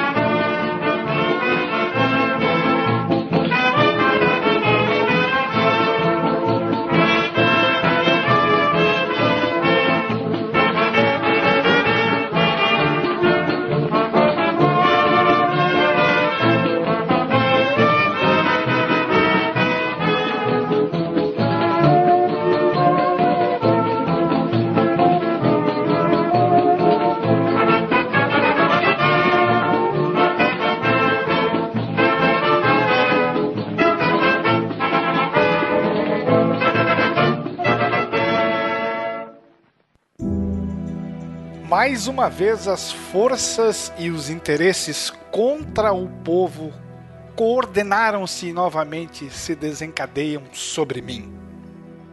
Não me acusam, insultam, não me combatem, caluniam e não me dão o direito de defesa.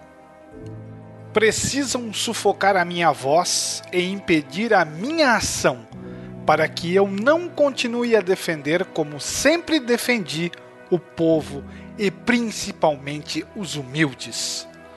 Sigo o destino que me é imposto. Depois de decênios de domínio e expoliação dos grupos econômicos e financeiros internacionais, fiz-me chefe de uma revolução e venci. Iniciei o trabalho de libertação e instaurei o regime de liberdade social. Tive de renunciar.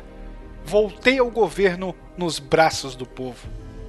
A campanha subterrânea dos grupos internacionais aliou-se a dos grupos nacionais revoltados contra o regime de garantia do trabalho.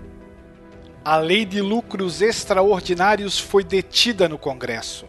Contra a justiça da revisão do salário mínimo, se desencadearam os ódios. Quis criar liberdade nacional na potencialização das nossas riquezas através da Petrobras e, mal começa esta a funcionar, a onda de agitação se avoluma. A Eletrobras foi obstaculada até o desespero. Não querem que o trabalhador seja livre. Não querem que o povo seja independente. Assumir o governo dentro da espiral inflacionária que destruía os valores do trabalho os lucros das empresas estrangeiras alcançavam até 500% ao ano. Nas declarações de valores do que importávamos, existiam fraudes constatadas de mais de 100 milhões de dólares por ano. Veio a crise do café, valorizou-se o nosso principal produto. Tentamos defender seu preço e a resposta foi uma violenta pressão sobre a nossa economia a ponto de sermos obrigados a ceder. Tenho lutado mês a mês, dia a dia, hora a hora, resistindo a uma pressão constante, incessante, tudo suportando em silêncio, tudo esquecendo, renunciando a mim mesmo para defender o povo que agora se queda desamparado. Nada mais vos posso dar a não ser meu sangue se as aves de rapina querem o sangue de alguém, querem continuar sugando o povo brasileiro, eu ofereço em holocausto a minha vida. Escolho este meio de estar sempre convosco. Quando vos humilharem, sentireis minha alma sofrendo ao vosso lado. Quando a fome bater à vossa porta, sentireis em vosso peito a energia para a luta por vós e vossos filhos. Quando vos vilipendiarem, sentireis no pensamento a força para a reação. Meu sacrifício vos manterá unidos, e meu nome será a vossa bandeira de luta. Cada gota de meu sangue será uma chama imortal na vossa consciência, e manterá a vibração sagrada para a resistência. Ao ódio, respondo com o perdão. E aos que pensam que me derrotaram, respondo com a minha vida. Era escravo do povo e hoje me liberto para a vida eterna. Mas esse povo de quem fui escravo não mais será escravo de ninguém. Meu sacrifício ficará para sempre em sua alma e meu sangue será o preço do seu resgate. Lutei contra a espoliação do Brasil. Lutei contra a espoliação do povo tenho lutado de peito aberto. O ódio, as infâmias, a calúnia não abateram meu ânimo. Eu vos dei a minha vida, agora vos ofereço a minha morte. Nada receio, serenamente dou o primeiro passo no caminho da eternidade e saio da vida para entrar na história.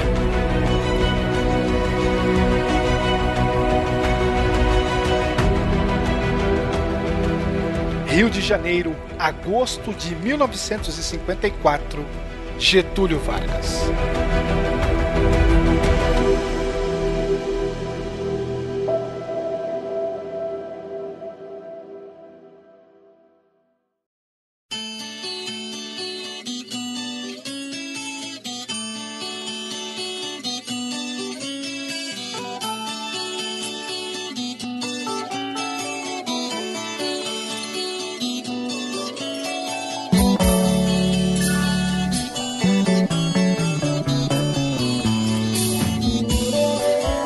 Tarde, Marcelo Beraba. Boa tarde, meu querido César Agenoro, nosso CA.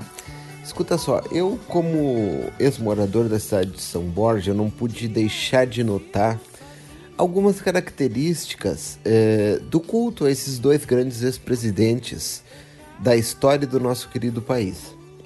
São duas figuras históricas muito importantes. A meu ver, o Getúlio Vargas teve uma importância histórica para o Brasil maior que a do Jango, mas localmente na cidade de São Borja, o Jango ele é mais cultuado. Talvez pelo fato dele ser uh, primeiro, os dois eram estancieiros, mas o Jango era um estancieiro muito maior e tinha uma atuação na comunidade muito maior que do Getúlio Vargas. O Getúlio Vargas ele era uma grande figura nacional, mas localmente ele não tinha essa projeção que o Jango tinha.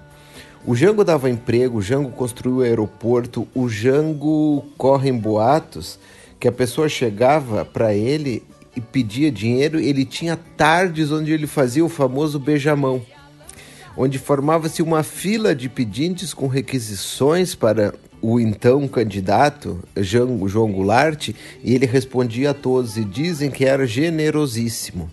Visitei também uh, as duas casas museu, onde rememora-se a vida e a trajetória dos dois. E tenho que falar assim, é muito bonito esse passeio na cidade de São Borja e a memória desses nossos dois presidentes segue sendo bastante cultuada lá.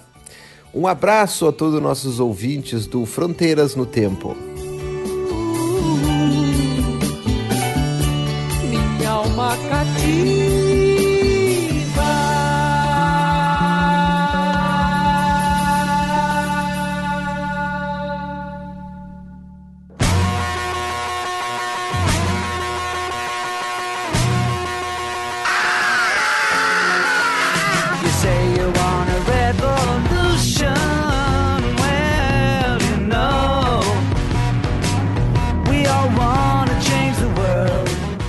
Apoio das pessoas que estão conosco nesse projeto é fundamental para sua manutenção. E não é para fins lucrativos, é para pagar os editores, pagar o servidor do fronteirasnotempo.com e para nos ajudar a aperfeiçoar cada vez mais esse projeto. A gente está aí com planos aí de aumentar, de ter mais programas dentro de um mês. A gente atingindo a próxima meta do financiamento coletivo, nós cumpriremos essa meta. E quem sabe a gente pode até dobrá-la depois de um tempo.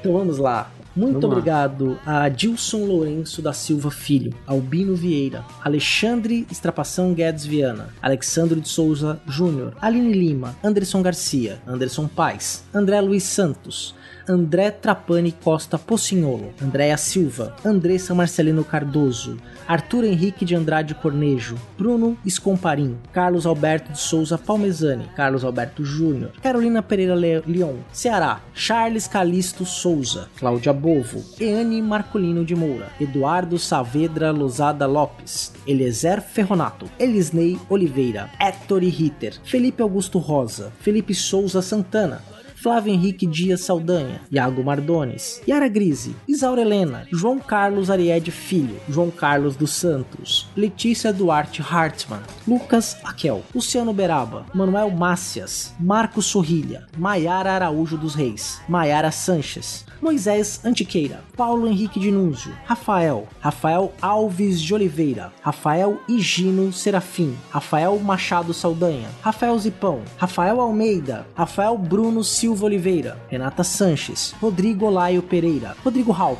Rodrigo Vieira Pimentel, Rubens Lima, Senhor Pinto, Wagner de Andrade, William Scaquetti, William Spengler e ao Padrinho Anônimo. Muito obrigado a todos e todas.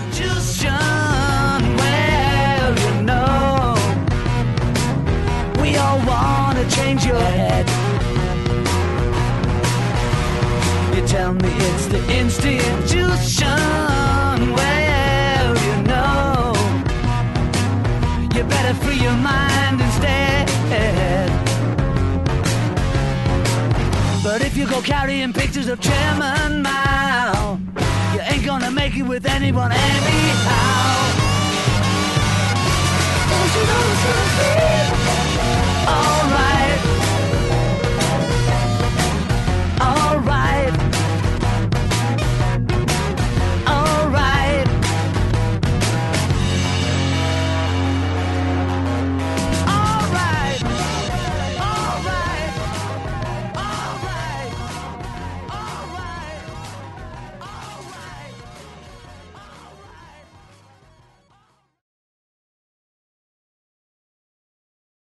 Locução da vinheta de abertura: Eliezer Ferronato.